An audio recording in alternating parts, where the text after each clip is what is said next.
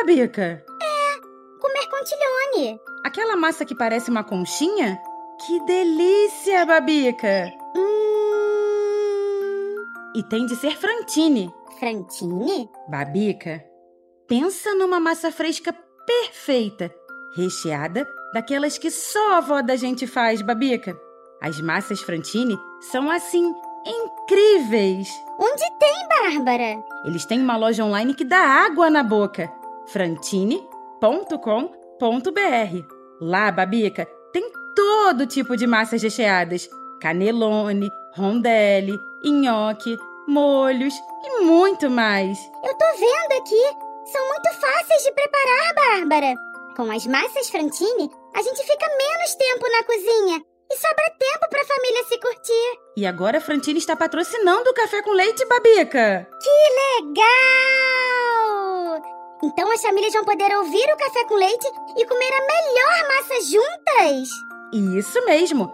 Alimento para o corpo e para a mente.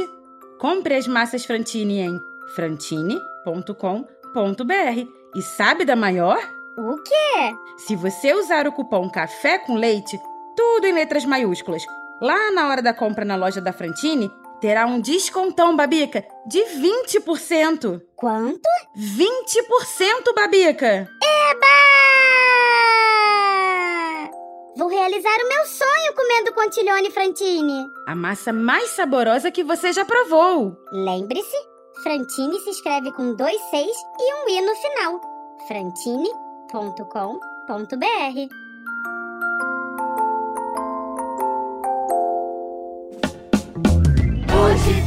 café com leite pra criança inteligente. Hoje tem, hoje tem, vem ouvir você também.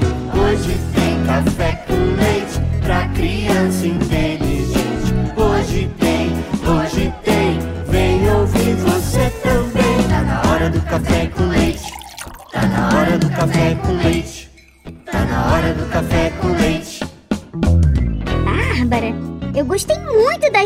Passada, que veio lá da África. A do Ubuntu, Babica? Sim, tem mais dessas aí? Claro que tem, Babica!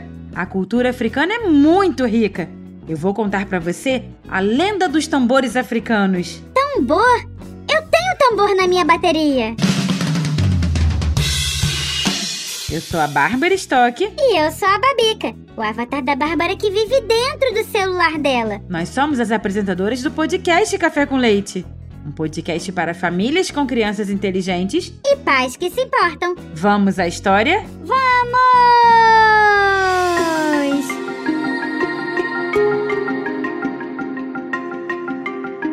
A historinha de hoje vem lá da Guiné-Bissau. Guiné-Bissau? Sim, a Guiné-Bissau, Babica, é um país na África Ocidental, onde as pessoas são amigáveis e têm culturas diferentes. É como um jardim tropical cheio de natureza, com comidas deliciosas e uma história interessante da independência de Portugal e muita música e dança. É um tesouro escondido esperando para ser descoberto. Lá tem tambores? Há milhares de anos, em lugares como África, Ásia e Oriente Médio, Babica, as pessoas já usavam tambores muito antigos. Em gravuras nas paredes antigas da Grécia e da Síria, por exemplo, ou em esculturas de antigas sociedades como a Mesopotâmia e a Suméria, podemos ver tambores e pratos, que são a base das baterias modernas. Uau! Até na China antiga, durante a Idade da Pedra, as pessoas descobriram maneiras de fazer tambores usando pele de animais. Então, de um lado para o outro do mundo, as pessoas sempre deram um jeito de criar tambores com a pele dos animais. Tambores são como instrumentos mágicos usados para se comunicar, contar histórias e se divertir em festas, não é? É sim, Babica. E a lenda de hoje explica como surgiram os tambores, instrumentos tão importantes na cultura de toda a África. Conta, conta!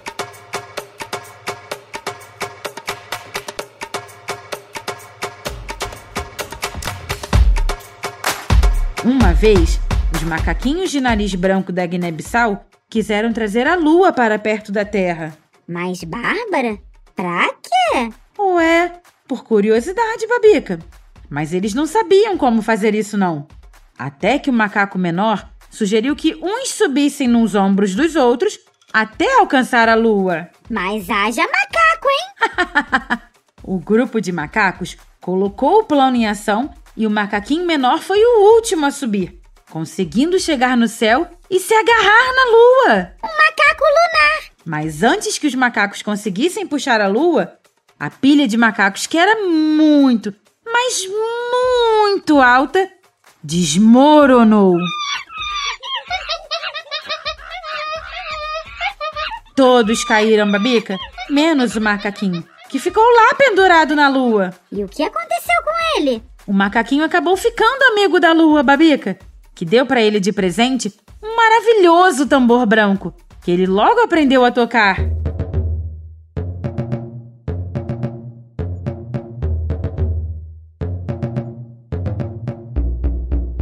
Olha que legal! O macaquinho ficou por muito tempo morando na lua, Sozinho? sozinho. Por isso, um dia começou a sentir saudades da terra, de seus amigos, da sua família e da natureza também. Ele, então, pediu à sua amiga Lua que o ajudasse a retornar para sua casa, Babica. Ah, a lua deve ter ficado chateada com ele, né? Ficou sim e respondeu assim: Olha, mas por que você quer voltar para a terra? Aqui é tão legal! Você não está feliz com o tamborzinho que eu lhe dei? E o macaquinho explicou que gostava muito de lá, mas que tinha saudades, Babica. Tadinho. A lua ficou assim como você, Babica, com peninha dele também. E prometeu ajudar o macaquinho. E ela disse assim: Não toque o tambor enquanto não estiver com os pés na terra. Toque apenas quando chegar lá embaixo. Assim, eu saberei que chegou e poderei cortar a corda. Então você estará livre. Xiii. Xiii, o que é, Babica? Esse macaco vai aprontar, Bárbara. Escreve o que eu tô te dizendo. Macacos sempre aprontam. O macaquinho concordou, Babica.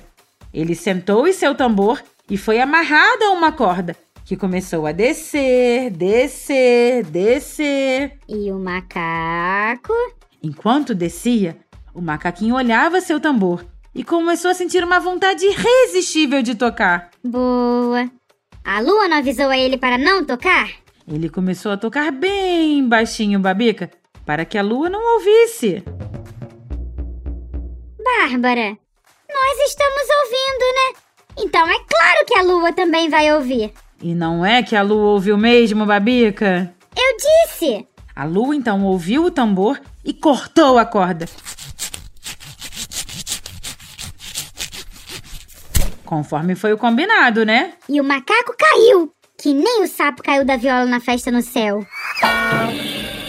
Caiu não, Babica.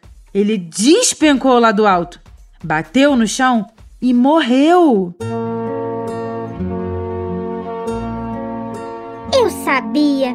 Não dá pra confiar em macacos, Bárbara! Uma menininha que passeava por perto viu a queda, Babica. Correu até o macaquinho, que antes de morrer disse assim: Isso é um tambor. Por favor, entregue ao povo de seu país. O tambor que ele tanto amava! A menina pegou o tambor e correu para entregar às pessoas de sua família, contando o que havia acontecido. Todos adoraram o tambor, então começaram a tocá-lo. Já sei! Desde então, o povo africano começou a construir seus próprios tambores. Isso mesmo. E sempre que possível, Babica, eles tocam e dançam ao som deles.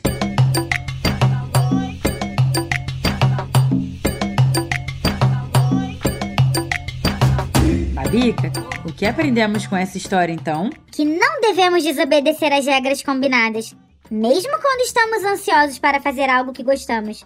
O macaquinho da lua não seguiu as instruções e acabou enfrentando consequências muito tristes. Uma lição sobre respeitar os compromissos que assumimos.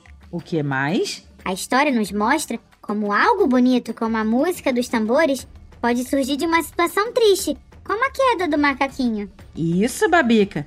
Mesmo nas situações difíceis, as pessoas podem encontrar maneiras de criar algo especial e compartilhar com os outros. Bárbara, Essa história é triste por causa do fim do macaquinho, mas é bonita por causa das lições, viu? É mesmo, Babica. Agora, toque o tambor.